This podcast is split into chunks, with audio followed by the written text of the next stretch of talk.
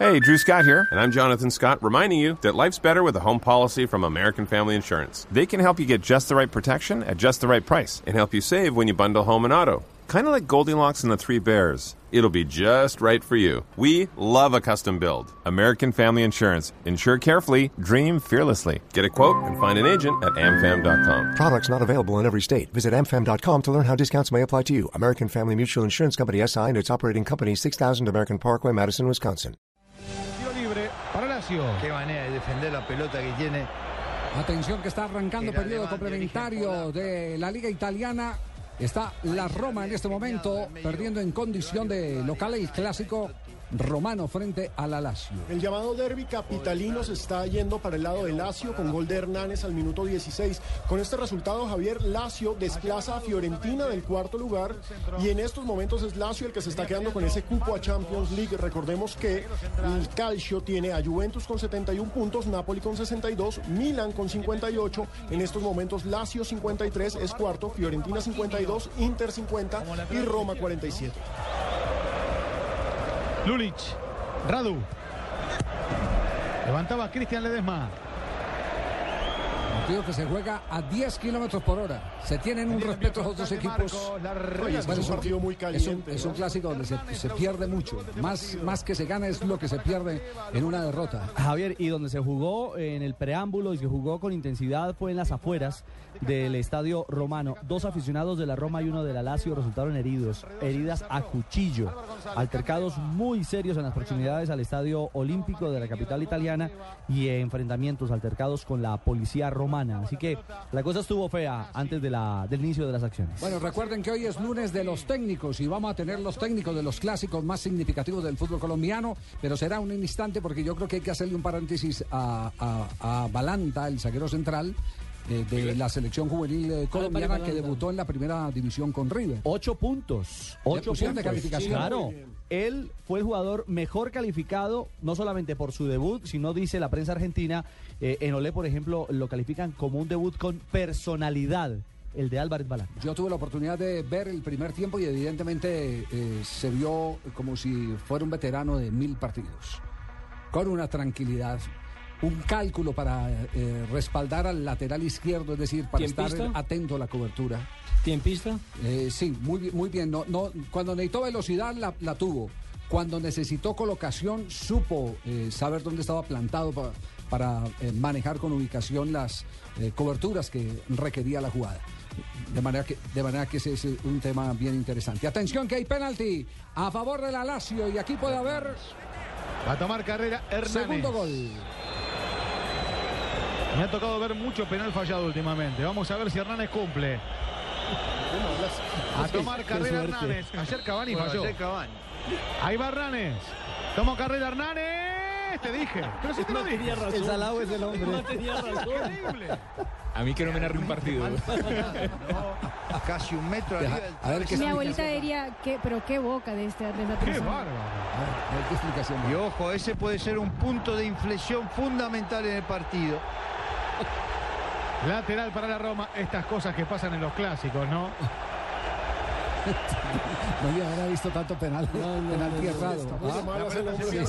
sí. Se parece a Morales que le ha tocado narrarle dos alianzas petroleras y nada de goles. 0-0 clavados, bellos, bellos.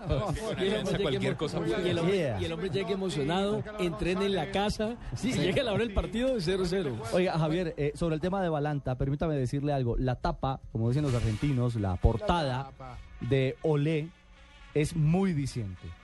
Se ven los jugadores de River celebrando, abrazándose por el segundo gol y en eh, segundo plano viene el colombiano Álvarez Balanta. Y el titular dice, al ataque mis Balantas. Así que le dan en la tapa de Olé relevancia absoluta al joven jugador colombiano. Se, se pasó en ese, en ese debut. Lo que pasa es que creo que está ya al límite, no lo pueden utilizar sino en dos partidos más. Porque como es un jugador sin contrato, es un jugador que es juvenil, solo puede tener un eh, rango de 15 partidos para ser utilizado, de lo contrario le tienen que hacer contrato. O a lo mejor de aquí a mañana para asegurarlo empiezan a decirle, venga papá, Venga, mijo. venga firme, ¿dó- dó- ¿dónde, dónde, dónde firmo? Dirá él. Lo llama pasarela. Claro que Pasarela, eh, eh, entre otras cosas, ha sido el promotor de este jugador que estuvo recientemente inspeccionado por el eh, eh, técnico de la selección Colombia Sub-20, el Pisi Restrepo, solo que una lesión lo sacó de, de camino. Este, este jugador actuó y fue campeón con River en la Copa Libertadores La Juvenil. Libertadores del 2012, la sub-19. La sub-19, Javier, sí. Y es el más adelantado de toda una camada de futbolistas colombianos que están en las inferiores de River Plate. En golcaracol.com hicimos una nota, le voy a dar los nombres. Mire, en séptima división de River Plate están Daniel Barrios Lozano, Néstor Daniel Rodríguez y Andrés Jiménez. Todos son del 97 y todos surgieron en Santa Fe. Cristian Lozano y Juan David Santana son de la Escuela Monserrate y están en quinta división de River Plate. Ahí llevamos cuántos ya. Ya llevamos ahí cinco. Ahí van cinco. Con cuarta división está Abdul Daza, es del 96, que también salió de Santa Fe y llegó a River Plate en, en enero pasado. Y Mario Sergio Camacho, que estuvo en la Equidad, está, ha tenido ya la oportunidad de hacer parte del equipo de reserva. Entonces, el más adelantado es Balanta, pero tenemos a ocho colombianos en inferiores haciendo filita india para ganarse un puesto en River Plate. Bueno, y que son además eh, el, la expresión clara de que aquí hay escuelas o procesos en los que no hay veedores. O jugadores que sencillamente tienen una oportunidad, algunos seguramente con mejor condición económica que otros, Javier. No, lo que pasa es que tienen sueños distintos. Aquí saben que si se van al Patriotas, eh, Cadena no les paga. Si se van al Quindío, eh, Ángel no les paga. Y lo saca de los Y lo hoteles. saca de los hoteles. Entonces, entonces eso es claro. Ellos eh, advierten la fidelidad o, an- o- o para los empresarios son fieles. A los empresarios que son los que los consienten, le compran los guayos, las vitaminas, si hace falta Está mercado en la, casa, casa. exactamente, le lleva el mercado y la medicina a la mamá.